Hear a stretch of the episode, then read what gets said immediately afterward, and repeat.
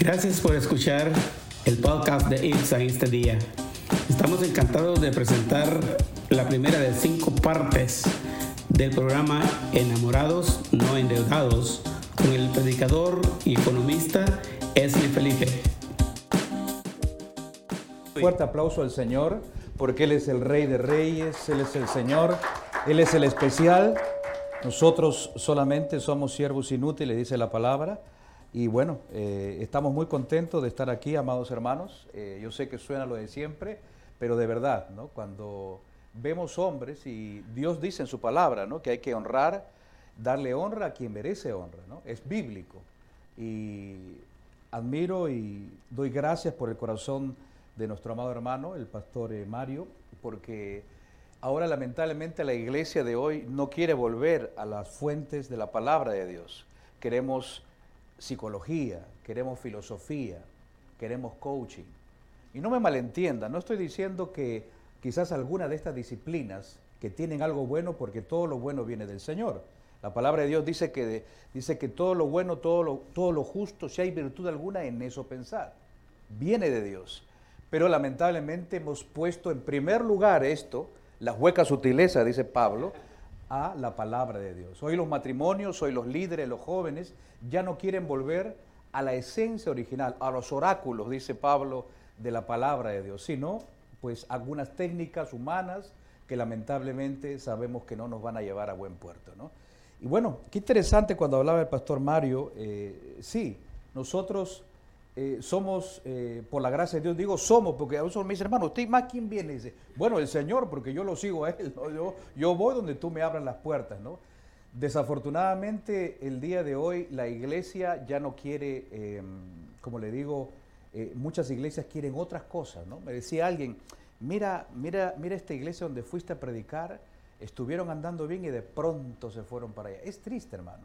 ¿Por qué? Porque lo que trato de decir es que la iglesia no quiere eh, escudriñar la palabra de Dios, donde claramente el Señor nos dice que Él recorría, dice, las aldeas, las ciudades, enseñando la palabra de Dios a la gente, a sus discípulos, y predicando el Evangelio. Y obviamente sanando las enfermedades de todo aquel que estaba preso de las consecuencias del pecado. No entendemos ese ABC. El día de hoy queremos eh, regocijo, queremos danza, queremos remolineo, digo yo, en vez de la palabra de Dios. Y bueno, vamos a gozarnos hoy porque vamos a hablar de muchas cosas. Y mm, qué interesante, antes de empezar quisiera que usted pueda em, ver ahí unas, vamos a darles algunas sugerencias, mire, recomendaciones, dice, antes de iniciar la conferencia. Esta conferencia que hemos titulado Endeudados, ¿no? O digo, enamorados, perdón, no endeudados, no, eh, va a ser, no va a ser suficiente. Usted sabe que este es un tema muy profundo. Lamentablemente en una o dos horas eh, o tres no vamos a poder cubrir todo, pero trataremos de hacer la base de lo que esto significa. Estas recomendaciones que quiero darle, ahí está mi nombre, gracias amado Mario, siempre lo dice bien él, Esli. Me dicen de todo menos Esli, ¿no? Early, Elvis, Ashley, Leslie. es un nombre que mi abuelo pastor en Perú lo usó o lo trajo del Evangelio de Lucas, ¿no? El Evangelio de Lucas ahí está. Y bueno, eh, como decíamos allá, tenemos papá y mamá. Ahí está nuestra página eh, principal donde usted va a poder saber no solamente de este ministerio de enseñanza y de predicación, sino también de una radio. Y justamente de eso le quiero hablar. ¿Por qué? Porque si vamos a ver, vamos a ver si nos permite. Vamos a ver si está. No, no está prendido, grave. Ahora sí, ¿no? Hmm. Este es para avanzar, ¿correcto? A ver. Oh, está, estaba más durito. Ahora sí, gracias. Gajes del oficio, ¿eh? le pasa al, mejor cazador, se le va la paloma. Mire, eh, como le digo, tenemos una aplicación. Yo le invito con todo respeto, amado hermano, querido hermano, estimado joven que estás aquí, a bajar la aplicación. ¿Por qué? Porque esta aplicación tiene eh, disponible en las tiendas de como usted ve, de Apple Store y Android, porque a través de la aplicación usted lo va a ubicar con el logo, va a poder usted luego enviarnos eh, sus nombres, porque voy a darles un bosquejo general de una de las sesiones, voy a enviárselo a su email. Usted sabe que ahora tenemos que hacer uso de la tecnología. Entonces, cuando usted baja la aplicación de Solo para ti Radio, usted va a encontrar, mire, la primera parte, el home, hay una sección donde va a encontrar artículos cristianos, libros de interés, eventos que realmente exalzan el nombre del Señor, artículos siempre con el toque bíblico fundamental. En la segunda parte, usted va a encontrar las redes sociales. Justamente ahí es donde cuando usted baja la aplicación, hay una sección que tiene su correo electrónico. Usted la, presiona, que está debajo, que no se presiona, ahí debajo de, de, la, de nuestras redes de Instagram, usted va a poder inmediatamente mandarnos un correo y ahí le vamos a enviar el bosquejo de una de las sesiones. Y bueno, también en esa parte está también la radio. Usted puede escuchar música que realmente alaba al Señor, música cristocéntrica. Siempre le digo a, los, a las personas, no ponemos reggaetón, no pedimos dinero, así que lo sentimos para aquellos que sí les gusta, ¿verdad? Así que ahí lo tiene usted y baje la aplicación porque al final también usted va a poder eh, ayudarnos dándonos una pequeña encuesta para saber cómo ha sido este taller. Así que ahí usted lo tiene, comparta la bendición baje la aplicación para que usted también pueda eh, recibir ese bosquejo directamente a su email. Vamos a tener una mesita con el auspicio del pastor, con la aprobación de él, para que si usted gusta tener una pregunta sobre la aplicación, hacerlo. Y ahí tenemos nuestro nombre y nuestro teléfono. Así que vamos pasando a la primera parte, Alex, para poder conversar de esta, de esta primera sección. Le hemos puesto, ¿qué espera Dios de nosotros? Siempre la gente cuando habla de finanzas, cuando habla de dinero, yo siempre digo, tenemos el síndrome de Superman. Ay, hermano Wesley, ya le dio hambre a usted. ¿Que ¿De qué está hablando? ¿Por qué? El síndrome de Superman, que primero Superman, usted sabe, se pone el pantalón y luego se pone la ropa interior, ¿verdad? Hacemos siempre las cosas al revés. No vamos a la esencia de la palabra. Por eso que dije intencionalmente lo que dije al inicio. ¿Por qué? Mire, ¿qué espera Dios de nosotros? Ahí está también la otra página donde usted va a encontrar los videos, el canal de YouTube misaludfinanciera.net. Mire, olvidamos que nosotros somos administradores. Dice Dios que somos administradores de todo lo que Dios nos ha dado. Y es una palabra que viene en su primera instancia en el, Antiguo Testamento, dice de una palabra griega, un vocablo griego, oikonomos. Oikos, una casa, eh, nomos, disponer, administrar. Miren lo que dice Pablo. Siempre hablo con los líderes, con los equipos de finanzas, Alguna vez lo hicimos con nuestra denominación en, equipar.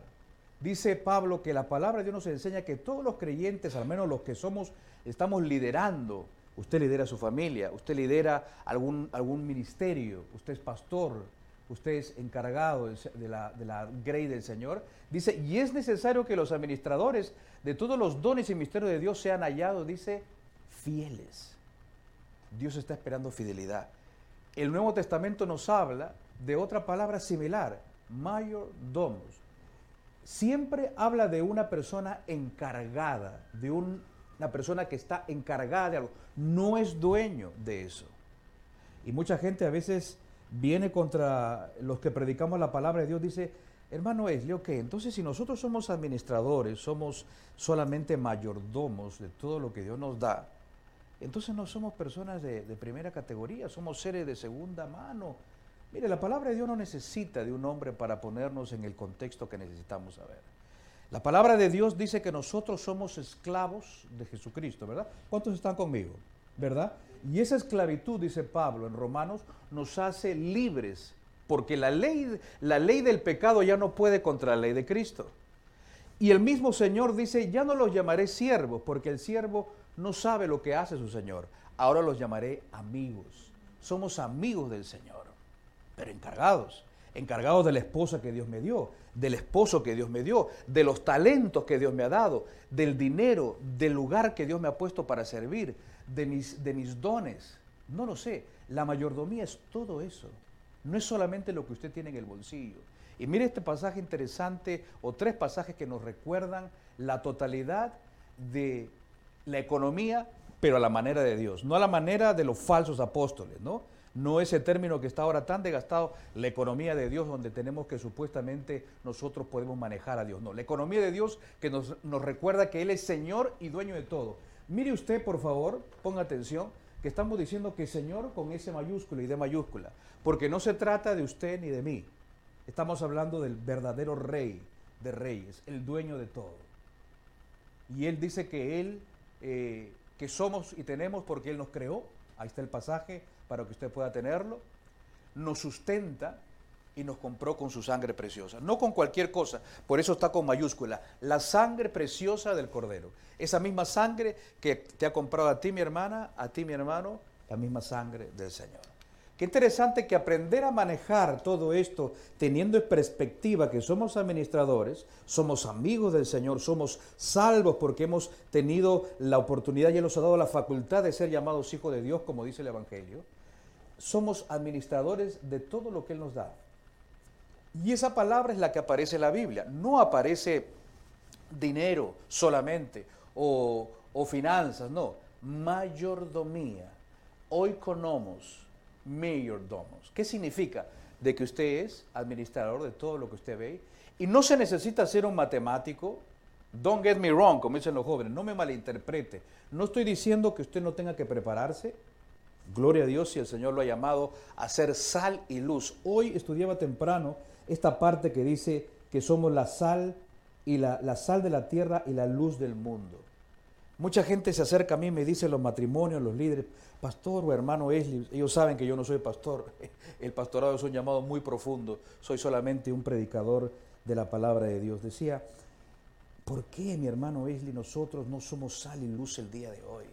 ¿Por qué los matrimonios estamos siendo más eh, eh, falso testimonio, ese, esa, ese mal ejemplo para las familias que lo que la palabra de Dios nos dice? Justamente porque no entendemos realmente el, propósito por el cual Dios nos ha llamado. Mire usted que no se necesita, dice, solamente más que el deseo de poner en orden todo eso. Somos mayordomos del Evangelio del Señor también. Y mire usted, vamos avanzando. debemos recordar, porque eso es algo que también a mí me toca el corazón, yo sé que al igual que el pastor Mario, la soberbia, el orgullo que ha entrado en la iglesia el día de hoy.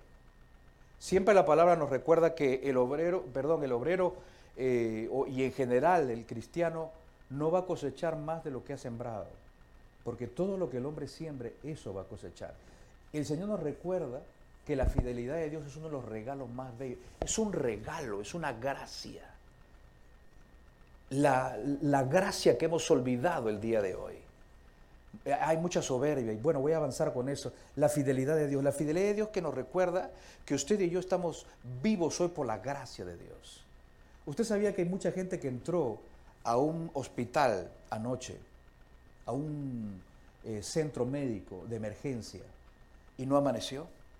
Y sin embargo, usted y yo estamos aquí, sentados por la gracia de Dios, aprovechando el esfuerzo de hombres y mujeres que ponen todo, como dice la carne en el asador, para poder alimentar a sus ovejas. Y lamentablemente a veces vemos que no todos estamos en la misma página. El que tiene oídos para oír, que oiga. La fidelidad de Dios que me recuerda que muchos hermanos el día de mañana van a estar sentados no en estas cómodas bancas que el Señor nos permite administrar, para llamar a más gente, para añadir a los que tienen que ser añadidos, dice la palabra de Dios, sino que muchos hermanos en mi país, en Perú, en, en Centroamérica, en México, van a estar sentados en medio de un terral, en medio de la mitad de un ladrillo quizás, en la intemperie con el sol pero usted y yo tenemos la gracia, la fidelidad de Dios de poder alimentarnos en el Señor, de tener esta, esta bendición, no por mí, sino por la palabra de Dios, porque yo he venido a hablar de la palabra de Dios. Del Señor es la tierra y todo cuanto hay en ella, y el mundo y cuantos lo habitan. Yo no sé qué parte de eso no hemos entendido los hermanos, mis hermanos en la fe, los creyentes. Porque mucha gente me dice, va a escuchar usted muchas, muchas de estas cosas, ¿no? ¿Qué pasaría si acá mi hermano que está acá delante mío me presta su celular? Y de pronto, de un momento a otro, se lo devuelvo y el celular pues se lo devuelvo todo roto, todo quebrado, ¿no? Como diríamos. ¿Cómo se sentiría él? ¿Alguno tiene alguna idea? Mal, ¿verdad? Dice la hermana. ¿Usted qué dice, hermano? ¿Usted cree que me vuelva a prestar o hable después con el pastor? No lo vuelva a invitar a ese peruano, por favor. Entonces la pregunta que Dios nos hace, yo sigo sentado ahí porque este mensaje es para mí. ¿Por qué nosotros tratamos mal entonces a nuestra esposa si hemos alcanzado la benevolencia de Jehová? ¿Por qué entonces permanecemos sentados años tras años tras años no sirviendo en ese ministerio que la iglesia necesita y que yo tengo ese don para servir? ¿Por qué entonces nuestros hijos que son herencia de Jehová no tienen la mejor calidad de tiempo que nosotros le podemos dar? ¿Por qué esa, esa esposa que Dios me ha dado, que nos hace recordar la palabra que Él no tiene hijastras ni sobrinas, solamente hijas, ¿por qué entonces la trato como un tenis viejo, como un zapato eh, ya en desuso? La importancia de entender la palabra de Dios. Por eso, cuando nosotros estudiamos la palabra de Dios, sabemos que el discípulo fiel, el seguidor del maestro, es aquel que se sienta, entiende lo que Dios nos está diciendo y hace un análisis por el Espíritu, el discernimiento del Espíritu Santo serio, realmente profundo de lo que Dios quiere. ¿Cuál es el propósito por el cual Dios me tiene aquí? Me ha dado esta realidad económica me ha puesto en este país, en esta ciudad. nací en este país. ¿Por qué? Nuestro Padre Celestial es el dueño de todo, nuevamente. Repito, ¿por qué? Es una técnica que el maestro usaba. Él le decía a sus discípulos, ¿no? Porque es necesario que el Hijo del Hombre sea entregado, sea luego vituperado, muerto, crucificado, pero al tercer día resucitará. Nunca lo entendieron hasta que sucedió es necesario que recordemos que usted y yo solamente somos mayordomos. Él es el dueño de todas las cosas del rey. El sexo, sí, mi amado hermano. El sexo es una forma de alabar, de adorar al Señor. ¿Por qué cree usted que el demonio, el enemigo de nuestras almas, quiere robar a través de la pornografía? Nadie, como dicen por ahí, nadie falsifica un billete de, de un dólar, ¿verdad? ¿O sí? Él quiere darnos más, el Señor quiere confiarnos más, pero ¿qué pasa? Ya usted ve que me gustan los colores, ¿verdad? Porque los colores, los idiomas, todo ha sido inventado por el Señor con un propósito. Pero ¿qué pasa? ¿Por qué? A veces gente, me dice, hermano, ¿por qué Dios no me da si yo hago esto o el otro? Porque sucede que como cuando usted y yo, y sigo sentado ahí, no obedecemos al Señor, somos disciplinados por Él. Y mire usted que hay un capítulo entero en Hebreos que habla de la disciplina del Señor no quiero salirme del tema, pero la palabra de Dios dice que nosotros debemos disciplinar a nuestros hijos, ¿verdad? Yo no soy padre, pero gloria a Dios por aquellos que ya han recibido esa bendición. Herencia de Jehová. ¿Quién te puede dar algo a ti en herencia si no es dueño de, de eso que te está dando? ¿Cuánta herencia de Dios corre por tu sala, por tu living room? ¿Cuántos hijos Dios te ha dado? Dice que así como cuando tú ves a uno de tus hijos no obedecerte, tú como seguidor del maestro lo disciplinas en el amor del Señor. Y el Señor dice en Hebreos, todo un capítulo que nosotros, si somos hijos de Dios, vamos a recibir la disciplina del Señor. Porque hay gente que me dice, hermano Esli, mire, a mí cuando yo llegué a este país, nadie me dijo cuántas tarjetas de crédito debo sacar, nadie me dijo, hijito, tienes que guardar pan para mayo, tienes que ser de esta manera. No.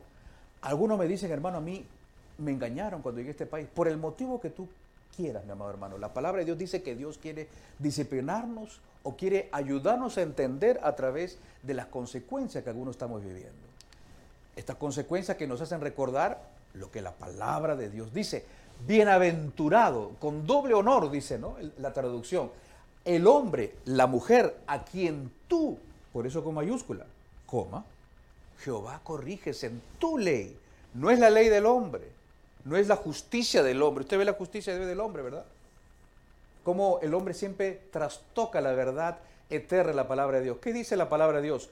Todos nos hemos desviado a una, todos somos culpables. No, el hombre dice, no, usted, usted es inocente hasta que no se demuestre lo, contrario. Y tienen un video, tienen las huellas, tienen el ADN. ¿Sabe cómo, ¿Sabe cómo el hombre trastoca?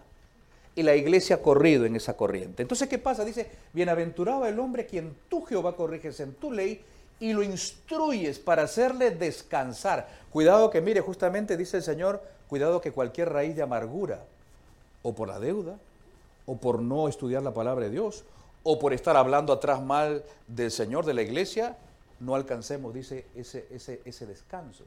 Pero mire qué interesante. Mire cómo es el Evangelio. Y no estoy hablando todavía aún de dinero. ¿eh? Dice, para hacerle descansar en los días de aflicción. ¿De qué aflicción estamos hablando, hermano Eli? Aflicción de saber de que muchas familias no tengo el porcentaje exacto de creyente, de hijo de Dios, escúcheme por favor, amado hermano, llevan a sus hijos de apenas días de nacido a un child care para que este hombre o esta mujer asalariada toque el corazón de mi hijo en esos primeros días de nacido. Los, los, psicólogos, una disciplina que se aleja constantemente del Señor, dice que esos primeros años que esa criatura pasa al lado de alguien, esperemos que sea su madre, lo van a marcar de por vida. Pero hay muchos hermanos, muchas, muchos hijos de los hijos de Dios que son marcados por quién? Por un televisor. Mire usted ahora, toda la agenda homosexual, ya sin tapujos, así eh, descaradamente. Por eso tenemos que saber, hay aflicción en la iglesia. Las iglesias de hoy están siendo divididas. ¿Por qué? Porque lamentablemente hay, por ejemplo, congregaciones, y le digo, porque el Señor me permite, como decía mi amado hermano, recorrer, que son divididas por el dinero. Y mire que vamos a hablar de eso. Pablo dice que raíz del dinero, no dice que es la raíz, no dice the root, o sea, como si fuera la única, es raíz de toda clase de males. Es la palabra de Dios. No dice si a ti te parece, si tú crees, mira, si, si, si, si tú eres de tal partido. No, raíz de toda clase de males es el amor al dinero. Y mire usted, iglesias divididas, matrimonios que pelean por dinero, que me dicen mi dinero, no, mi dinero, entre otras cosas. Dios nos ama, amado hermano. ¿Cuánto dicen amén? Gloria a Dios, ¿verdad? Dios nos ama y Él conoce nuestras necesidades. Ese pasaje de Mateo, del gran sermón del Monte de los Olivos, que nos dice que Él nos ama. Él nos ama. Pero quiere que nosotros busquemos, como dice un verso más, más tarde de ese capítulo 6, 33, 6, 33 para ser exactos, más buscar primeramente el reino de Dios, su justicia. Ese es el tema. Hay muchos pastores que me dicen, amado Mario, amados hermanos, me dicen, Manuel, ¿y usted es el economista predicador que le mete mucha Biblia a la finanza? Me dice, mete cambiando la voz. mete mucha Biblia. Digo yo, Señor, yo digo, Señor, ¿este es un halago para ti o es un complaint, es una queja para mí? Escuche bien, Señor, ¿esto es un halago para ti? Porque yo me hago con lo que no entiendo, ¿verdad? O este es un, es un, eh, me, está, me están pidiendo a mí. Eh, yo le digo, pastor, le digo, ¿qué hacemos hablando ya de las tarjetas de crédito como la vamos a hablar? ¿Qué hacemos hablando de un plan de pago de deuda? ¿Qué hacemos hablando de un presupuesto como lo vamos a hablar? No en su profundidad, pero lo vamos a hablar. ¿Qué, ¿Qué hago hablando de este, de este otro tema si la gente no entiende el corazón de la sanidad financiera a la manera de Dios? El apóstol Pedro lo dijo, Señora, ¿a quién iremos si solo tú tienes palabras de vida eterna? ¿Se da cuenta? A veces no sabemos lo que decimos. Y no estoy aquí para poner en vergüenza a ningún siervo o algún consiervo. Pero ese es el corazón a veces que, que, deja trasnotar, eh, muestra la inclinación. Queremos solucionar, como decía, queremos ponernos primero el pantalón como Superman, ¿verdad? Y luego...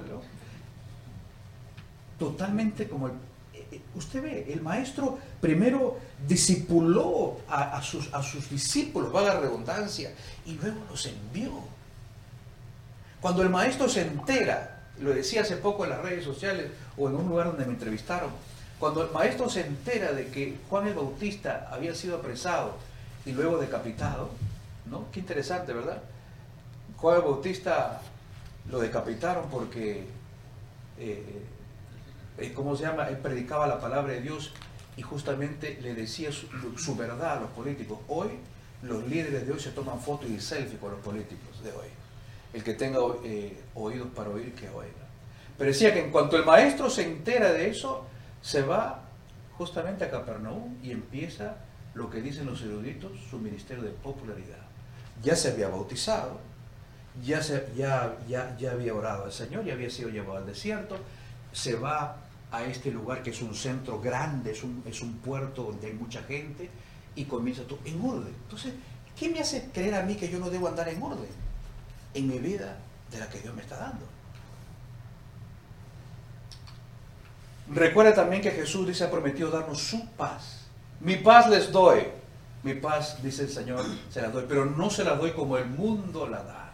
Por eso está con mayúscula. No es la paz que da las redes sociales, ¿verdad? Hoy usted ve los TikTokers, los influencers hay mucha gente, siempre hablo yo de las parábolas del maestro, hay mucha gente que si muchas historias terminaran ahí, por ejemplo como la, la del rico insensato de Lucas 12, ese hombre sería un TikToker, ¿no? dice, oh, mira, ese hombre, ese no.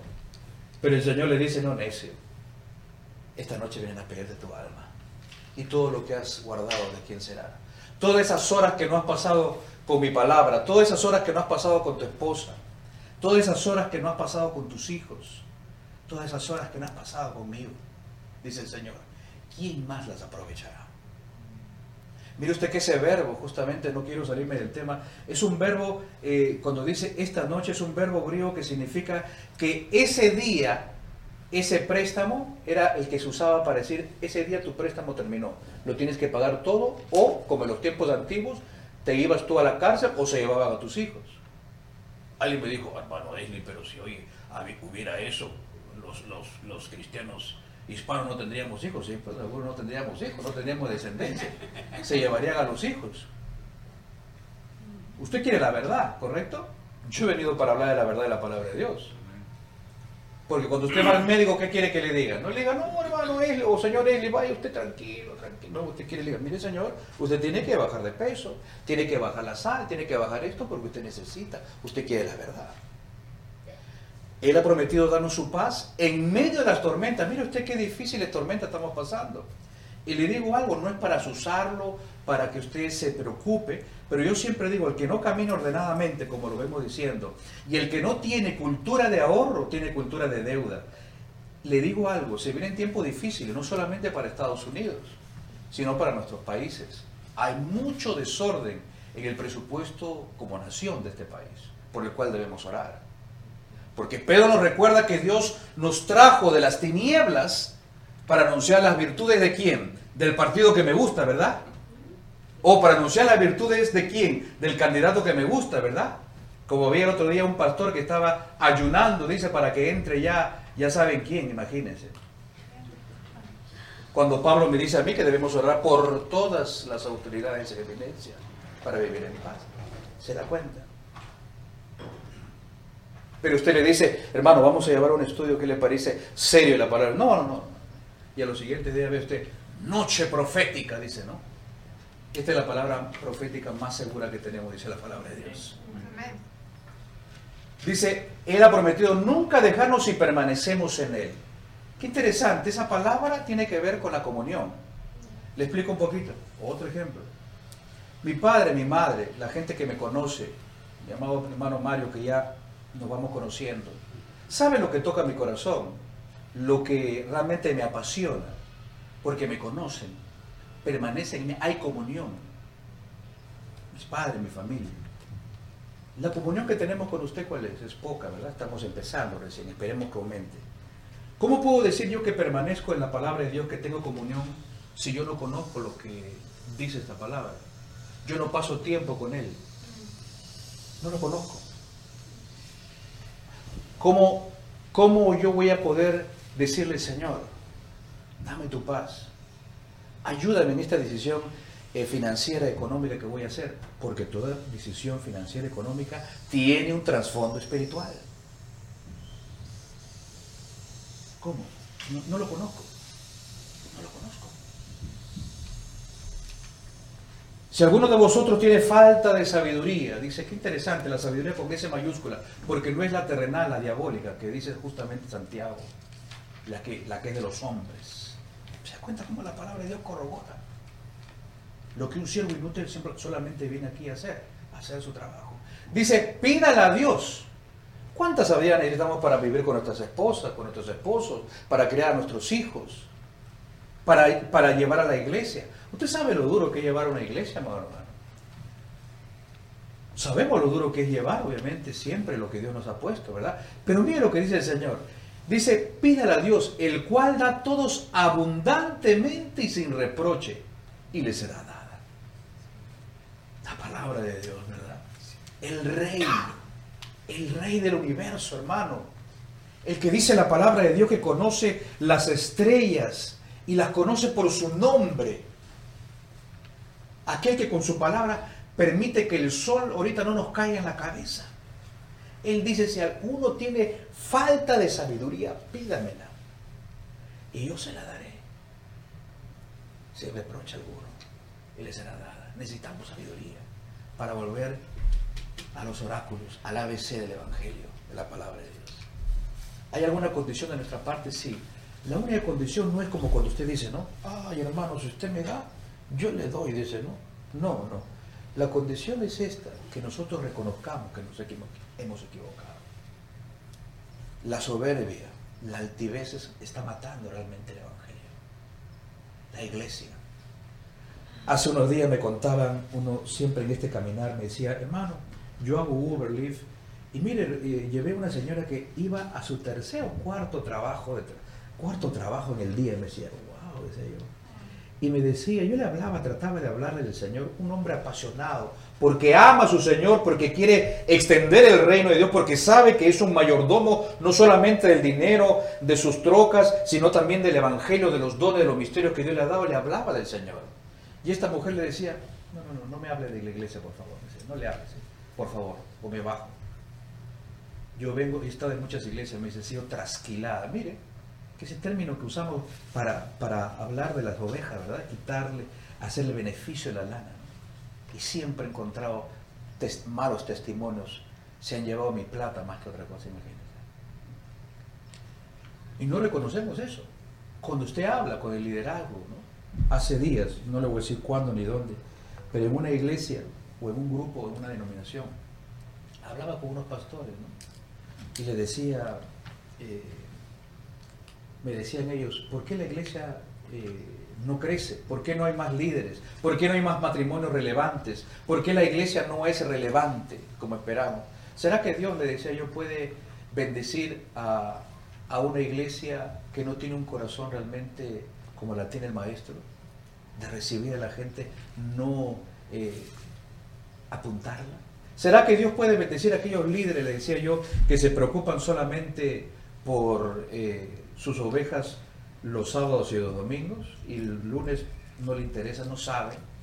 ¿Será que Dios puede bendecir a aquellos, le digo, liderazgos que no se unen a través de sus pastores para poder levantar esos matrimonios que acaso han sido rescatados de las manos del enemigo y que vienen con malas prácticas, por ejemplo, en el hecho eh, de intimidad que tiene que ser sin mancilla, como dice la palabra? ¿Será que Dios puede bendecir eso?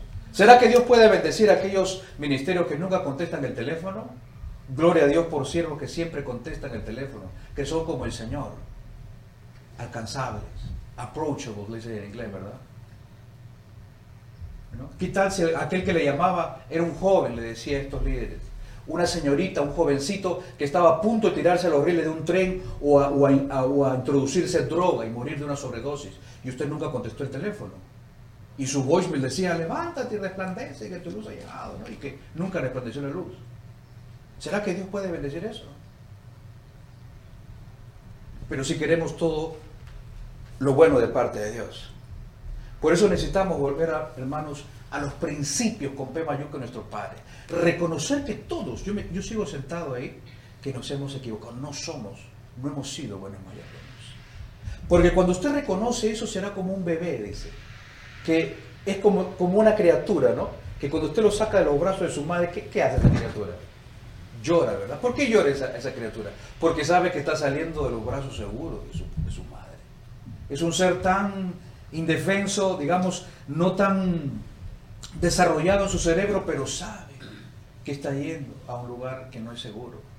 Entonces, ¿por qué nosotros, insisto, seguimos tomando decisiones en nuestro matrimonio sin morar, sin que haya paz en mi esposa y en mi esposo y en mí. ¿Por qué seguimos tomando decisiones, por ejemplo, en cuando tenemos este tipo de ayudas, tenemos este tipo de enseñanzas o tenemos un seminario que nuestros pastores se esfuerzan en traer?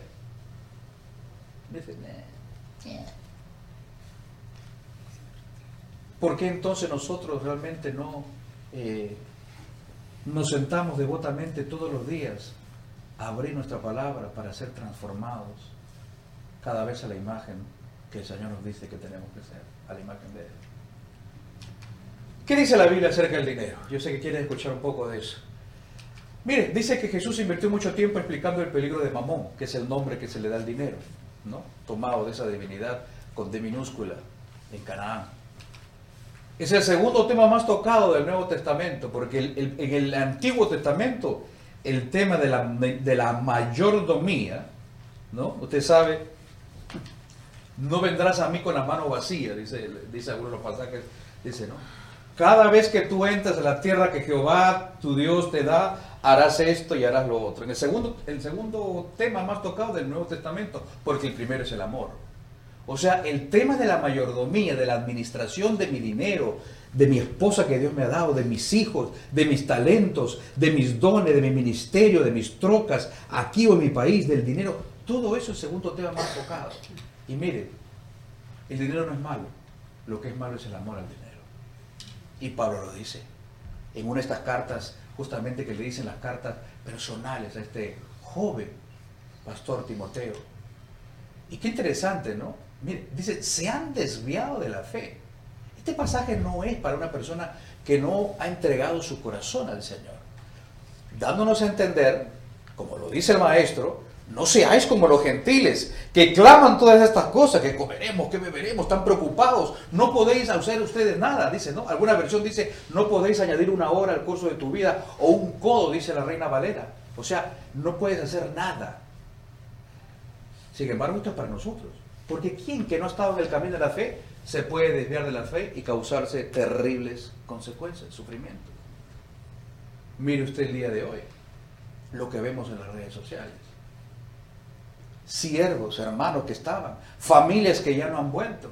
¿Cuántas iglesias que conocemos han tenido que empezar completamente con una congregación completamente nueva? Gente que cantaba, ¿no? Cuando levanto mis manos, comienzo a sentir una unción que me hace cantar. Y después de un año, dos años, ya no están. ¿Qué le dice esta imagen, hermano? Qué interesante que hubo un escritor francés. La Biblia no dice, bueno, la Biblia no, mejor dicho, la historia no dice que ella se haya entregado al Señor o haya tenido una relación personal. Pero este francés, Alejandro Dumas, escritor, él ya muerto, decía, eh, no, le, no le dé mucha atención al dinero, decía más o menos parafraseando su dicho. Un hombre que no conocía al Señor, ¿eh?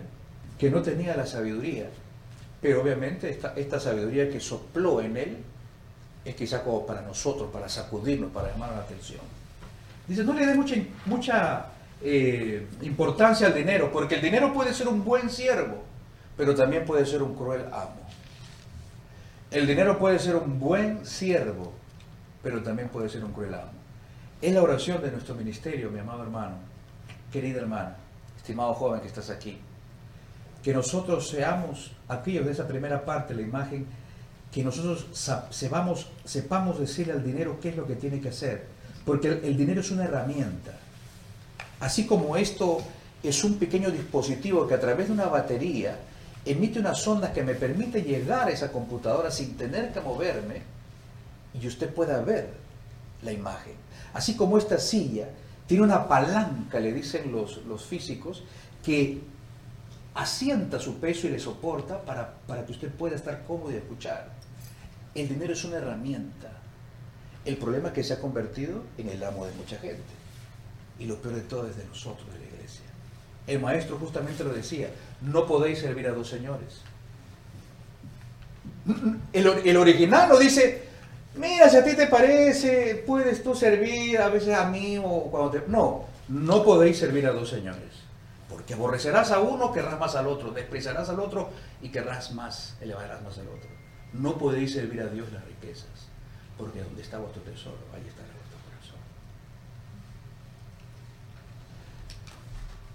Tres problemas que le vienen a los amantes del dinero a través de un hombre que la palabra rico le cae corta.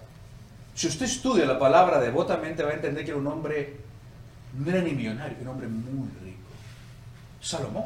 David, Abraham, que eran muy ricos, como el joven rico que se acercó al maestro, pero que en su corazón, Abraham, eh, Abraham al menos, David al menos, tenían a Jesús en primer lugar. No hay ningún problema. Dios nos quiere prosperar, nos quiere bendecir, pero a la manera y en el tiempo del Señor. Y cosechando lo que nosotros hacemos y somos ordenados en nuestras finanzas. No se exaspere, ya vamos a llegar poco a poco a lo que usted quiere ver. Pero es, es importante que usted tenga la mayordomía, alcanzar la sanidad financiera, bíblica a la manera de Dios. Por eso tres problemas, inquietudes. Mire, dice la abundancia que pertenece al rico, o sea, aquel que pone su confianza en las riquezas, en los bienes de este mundo, no le permite dormir. Que contraste con el Salmo 4.8 que dice, ¿verdad? En paz me acostaré y así mismo dormiré, porque solo tú Jehová me haces vivir confiado. ¿Qué más le viene a los amantes del dinero? Insatisfacción. Usted lo puede ver en Eclesiastés 5.10. La tentación de violar la ley. Usted mire, ¿no? Nuestros países, ¿no? ¿no? No voy a empezar. El Señor me trajo, me sacó de ahí justamente, de la usura de los bancos y de la política. Mire usted cómo están nuestros países. Aquí también en corrupción, pero de otra manera, ¿no? Pero de México hacia la Tierra del Fuego. Corrupción por todos lados.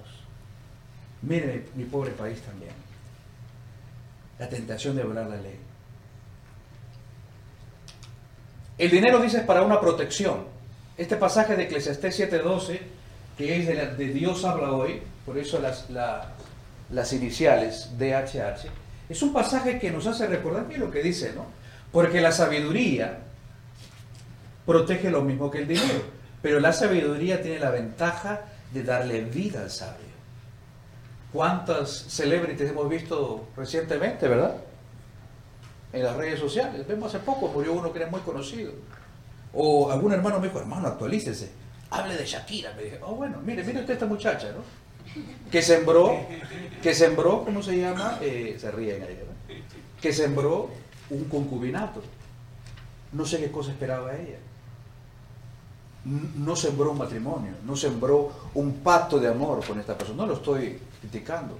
Pero mire usted, en solamente una hora tenía 50 millones de vistas su video, donde habla de irrelevancias. Pero mire usted, pero lo que, ¿a qué lo traigo? Esa es la sabiduría que le gusta al mundo. Mire, mire, hace poco escuchaba de un muchacho que creo que fue el, de, los, de los videos más funny algo así, que siempre es un programa familiar de los videos jocosos, ¿no? Había muerto, eh, fue un artista de, Hollywood, un celebrity. Había muerto y lo encontraron en, la tina de su baño, en Beverly Hills, todavía con la droga, con la, con la jeringa de la droga incrustada en la vena. Y alguien, alguien podría decir, ¿no? Oiga, mire, este hombre pudo haber eh, viajado a todos los lugares, ¿no? Lindo de haber, ¿no? Machu Picchu, ¿no? Al Perú, oh sí, claro puede haber comido todas las comidas, todos los eh, deliciosos, eh, pues la comida peruana, claro, por supuesto, la mexicana, la guatemalteca. Y pudo haber estado con muchas mujeres, sí, de las cuales va a dar cuenta un día. Pero yo digo, esa sabiduría, ¿eso es, eso es, eso es vida? ¿Eso es vida? Porque la sabiduría protege lo mismo que el dinero, pero la sabiduría tiene la ventaja de darle vida al sabio. Vida, vida. ¿Para qué más sirve el dinero? Sirve para comprar cosas básicas, dice ahí. Mira lo que le dice el apóstol Pablo, ¿eh? No el hermano de Felipe, no el pastor Mario, ¿eh?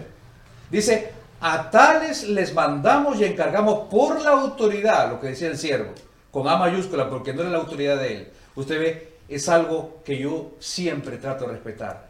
Porque a veces vemos en, nuestras iglesias, también lo digo con mucho respeto, sigo sentado ahí, vemos Espíritu Santo con E minúscula, ¿no? Dios con D minúscula. Usted mire, ¿no? Es, no, es, un legalismo ni un fanatismo, es darle lugar a Dios. Así como muchas veces gritamos, oh my God, dice, no, le digo, no haga eso, hermano, le digo. Está tomando el nombre de Dios en vano. Se le ha caído su, celular, recójalo, no le pasó nada. A tales personas les mandamos y encargamos por la autoridad del Señor Jesucristo que trabajen tranquilamente, sosegadamente en otra versión para ganarse la vida. ¿Para qué más sirve el dinero? Dice, para cuidar a la familia. Si alguno no provee para los que son suyos, y especialmente para los que son miembros de su casa, ha repudiado la fe y es peor que un incrédulo, dice la reina Valera, ¿verdad? Bueno, usted dirá, alguien, alguien diría, a mí qué me interesa, dice, no, no sé qué habla este señor, para que se termine ya para que sirvan los tamales. No, mire, alguien dice, ¿no? Alguien se acerca, no le voy a decir dónde, ¿no? Hermano, oren por nosotros, dice, ¿no? Nuestro no oren por nosotros porque estamos en un problema de child support, de juicio por alimentos con mi esposo. Mi esposo es líder de alabanza en tal iglesia. Él es, eh, es líder. O alguien dice en el Perú, en El Salvador, en México, dice, Nuestro esposo, mi esposo se fue y ahora está en Estados Unidos. Y ahora dice que ha encontrado el amor.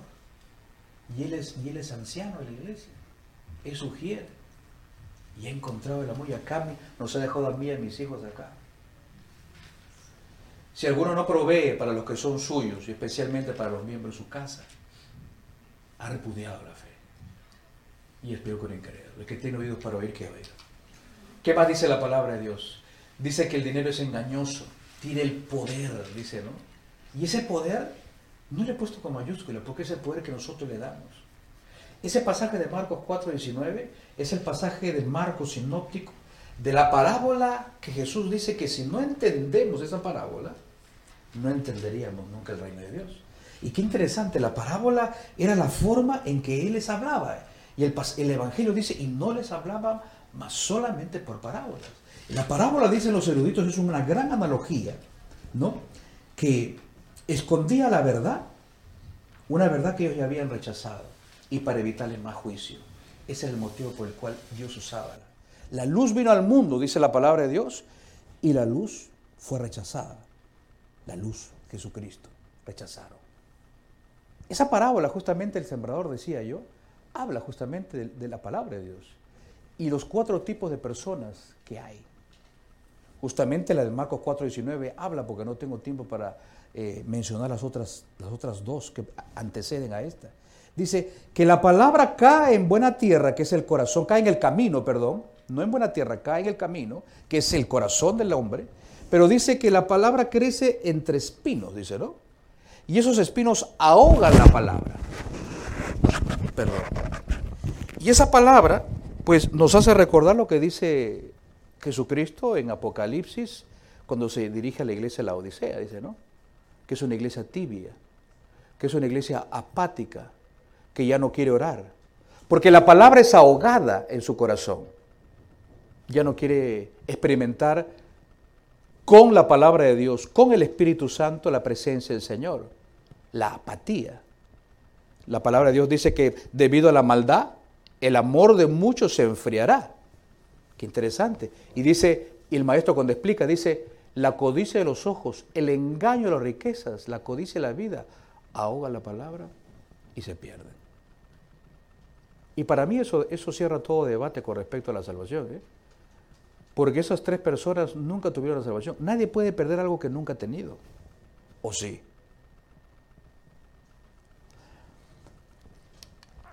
¿El dinero debe ser usado sabiamente? Claro que sí. Antes de entrar un ratito a las preguntas. Jesucristo habla en este pasaje columna en nuestro ministerio, Lucas 14, 28.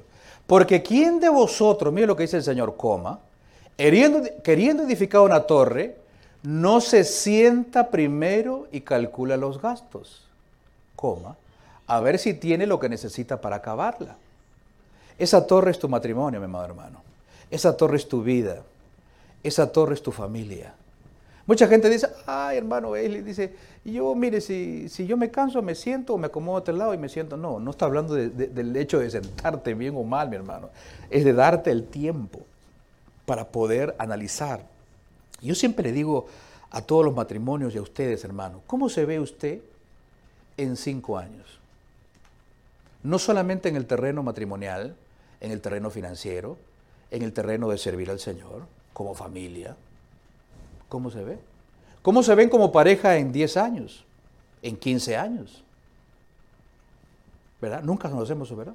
Qué triste que nosotros los hispanos somos catalogados como gente que no lee, gente que no ahorra, gente que no le gusta el orden. Lamentablemente ese es el estigma que tenemos. Cuando hablamos de los asiáticos, hablamos de los hindúes. Dicen que los hindúes cuando llegan acá forman una comunidad, un, puño y ayudan a su gente. Los asiáticos, gente emprendedora. Hablaba justamente con el amado Josué temprano. la, mentalidad de pobreza que, bueno, como les, decía, al principio, el pastor también lo dijo, lamentablemente no vamos a poder hacer todo en estos dos días. Pero la mentalidad de pobreza no solamente como, como siervos, como seguidores, como discípulos del maestro, sino como a veces como emprendedores. Siempre queremos depender debemos depender del Señor, esconder nuestra vida en el Señor, pero depender de un trabajo, de un cheque, como dicen uno, de una planilla. y no emprender. ¿Por qué? Porque esa mentalidad no nos sentamos. ¿Cómo usar el dinero? Decía, de una manera que agrade a Dios. No voy a poder tocar, me gustaría tocar este tema porque es muy importante y le comento algo con mucho respeto. A mí no me dijo nadie, menos el amado pastor, hermano, toque ese tema, por favor, haga hincapié. Sí, no, es un tema que hay que tocarlo mucho, pero mire, es un tema que nos recuerda que nosotros debemos honrar. ¿Sabía usted que ese verbo honrar tiene que ver, está muy ligado a un verbo eh, hebreo que dice cabe, que es ver, adorar al Señor? Es como cuando usted cae sobre sus, su rodilla dice, Señor, contemplo tu grandeza. Usted está, a ver, le pongo un ejemplo, porque mucha gente me dice, ay hermano, estoy... Un pastor me decía, una pastora amigo, me dice, hermano Esli, es increíble, fui a un, a un juego de los Lakers, me dice. Era tan increíble ver estos hombres tan altos. Dice, ¿eran altos? Le digo, ¿sí, ¿más alto que yo? Sí, un poquito más alto. Bueno, un poquito más alto, ¿verdad? Ver altos, tan altos, tan fuertes, tan pesados, cómo se movían de un, de un lugar a otro con una agilidad. Uno se quedaba así como la gente, a veces veía a, mis líderes, dice que había ido con ellos, dice, ¿no? Cómo saltaban, cómo gritaban, cómo cabé, cómo honraban, cómo caían en, éxtasis de ver la agilidad de esos atletas, ¿no? De esos, referentes, de esos íconos de la gente, ¿no? Y a veces nosotros cuando estamos en la iglesia, ¿no? Has aumentado oh, tu maravilla.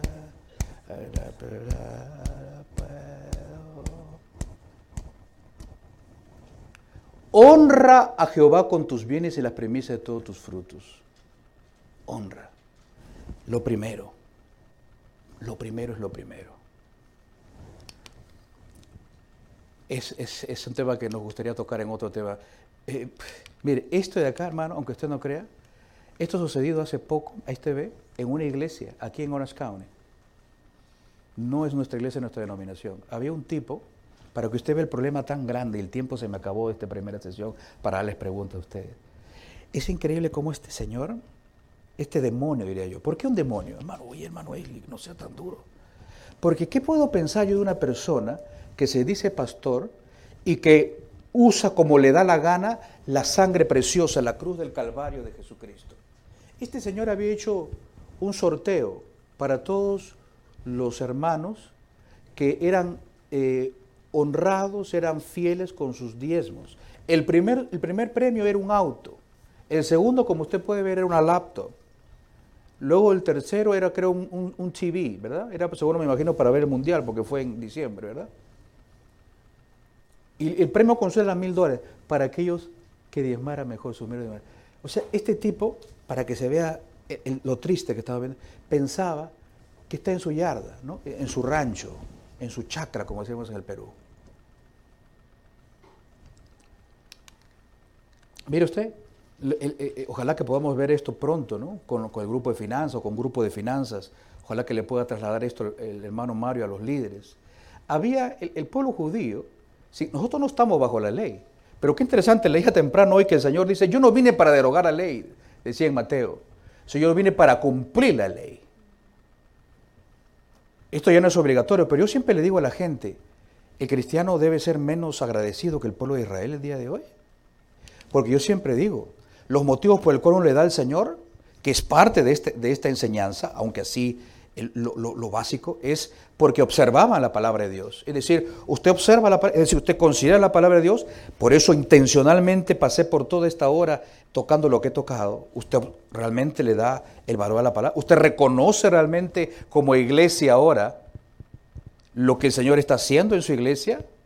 Usted está agradecido. Por eso yo le digo, mire, el problema no es el 10%. Yo le apuesto que si es el 0.1%, habría gente que diga, 0.1%, hermano, por favor. El tema es el corazón. Por eso le decíamos, ¿se acuerda hace varios minutos atrás? ¿Dónde está mi corazón? ¿De qué vale que usted sepa ahorita el presupuesto y todo si usted no entiende el corazón a la manera de Dios? Las primicias es un tema que podremos tocar en otro momento. Mire, hay mucha gente que dice que ya no es bíblico, ¿no? Mire, Abraham, antes que eh, eh, eh, existiera Abraham, que vivió antes que Moisés, ¿verdad? Todos estamos bien, ¿verdad? Antes que saliera la ley, él ya daba. Su, su nieto, Jacob, le prometió al Señor cuando lo perseguía a su hermano, ¿verdad? Esaú, porque le había vendido su primogenitura, ¿verdad? lo había vendido por un plato de chilaquiles, ¿verdad? No, no, no, no, no. De, no, no, de lenteja, dice, ¿no? Muy rica lenteja, me encanta. Mire usted, solamente con esta parte, del Antiguo Testamento. Mire lo que dice Pablo en Romanos 4:12. Que nosotros debemos seguir las pisadas de fe que tuvo nuestro padre Abraham.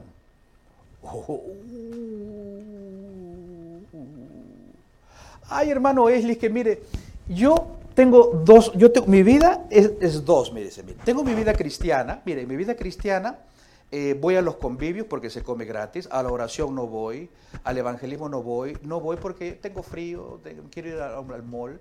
Esta es mi vida cristiana, ¿no? Mi vida, mi vida secular, aquí están mis cuentas, mis trocas, mis, mis tarjetas, aquí no se mete nada. La palabra de Dios dice que usted no tiene una vida cristiana, una vida secular. Nuestra vida es una sola, es como un libro abierto delante de Dios.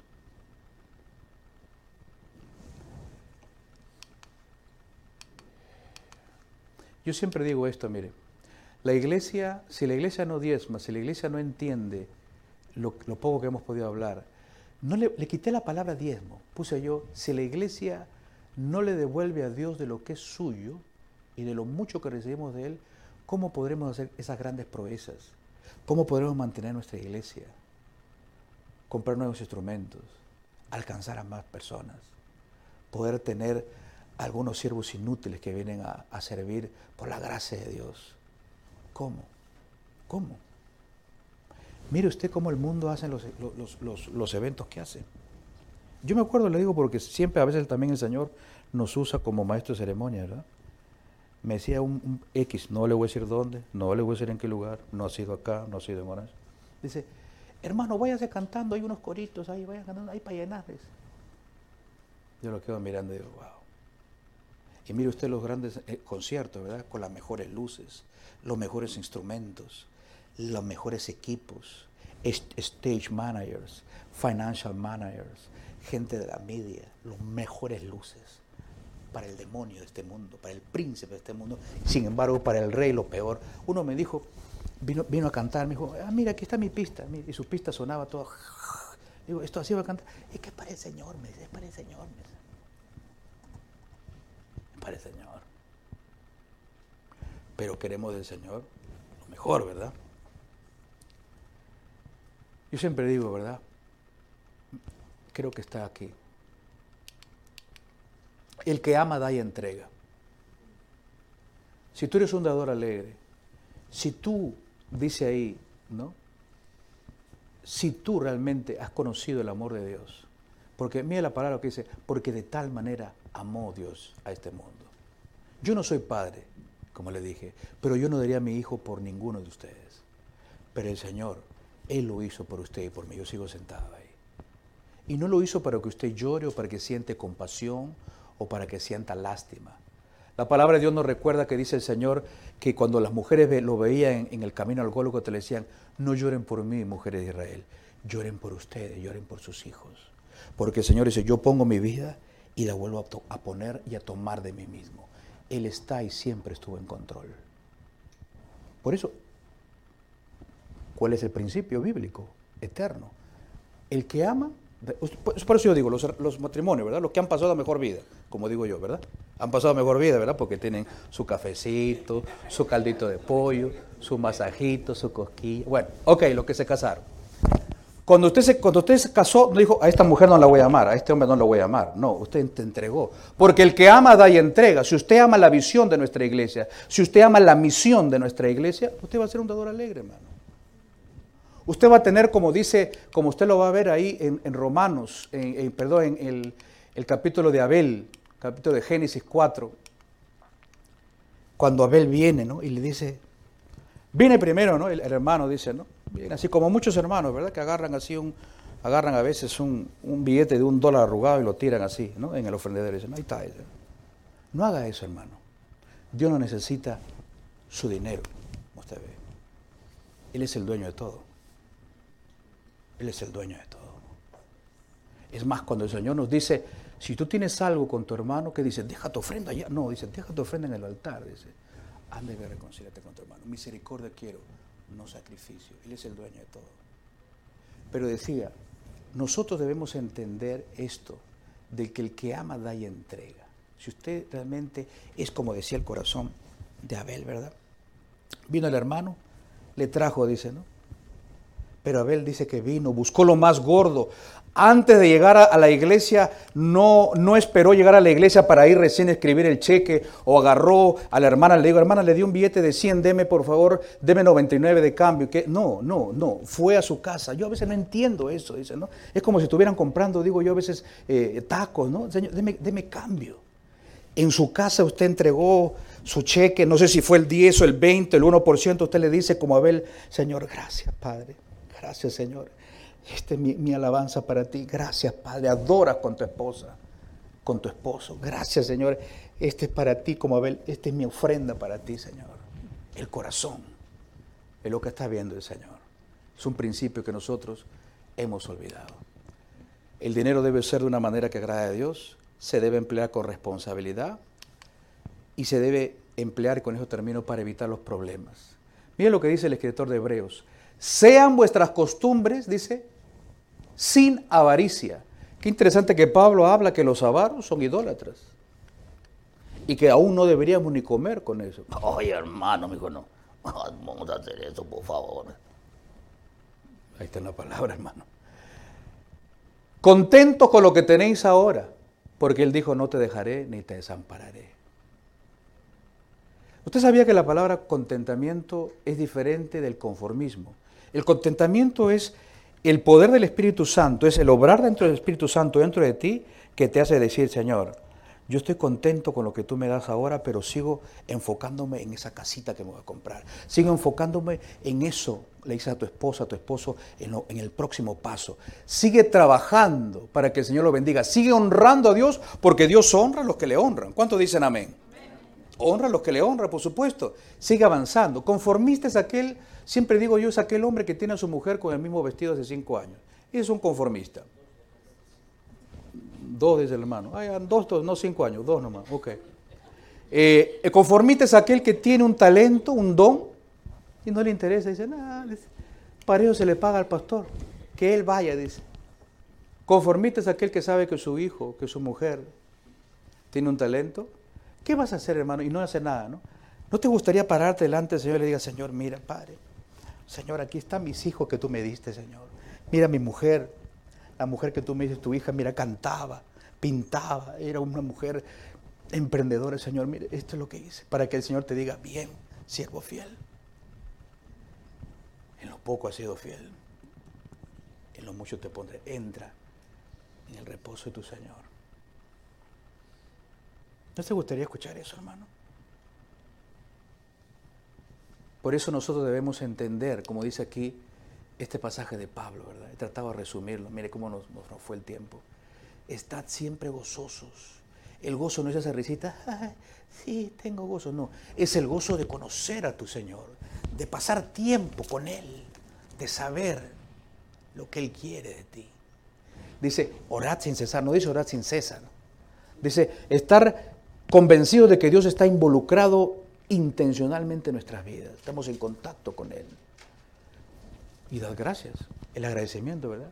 Somos una iglesia malagradecida. Dicen, ¿no? ¿Cómo le voy a dar al Señor un billete? Algunos dicen, no, un pastor decía, uno mete la mano acá y dice, oh, este billete es de 100. No, este es de uno. Y saca con la mano no me asienten nada. Dad gracias en todo, porque esta es la voluntad de Dios. Clarísimo. Clarísimo. Y mire usted lo que dice ahí. Cuando usted lo separa. Cuando es un devoto estudiante de la palabra. Porque yo siempre digo, el que ama al Señor tiene su, Reina Valera, su concordancia, su diccionario, su libro de notas, su otra versión, porque quiere saber más de su Señor. El otro dirá, toco madera, pero está loco, ojalá que no lo van a invitar.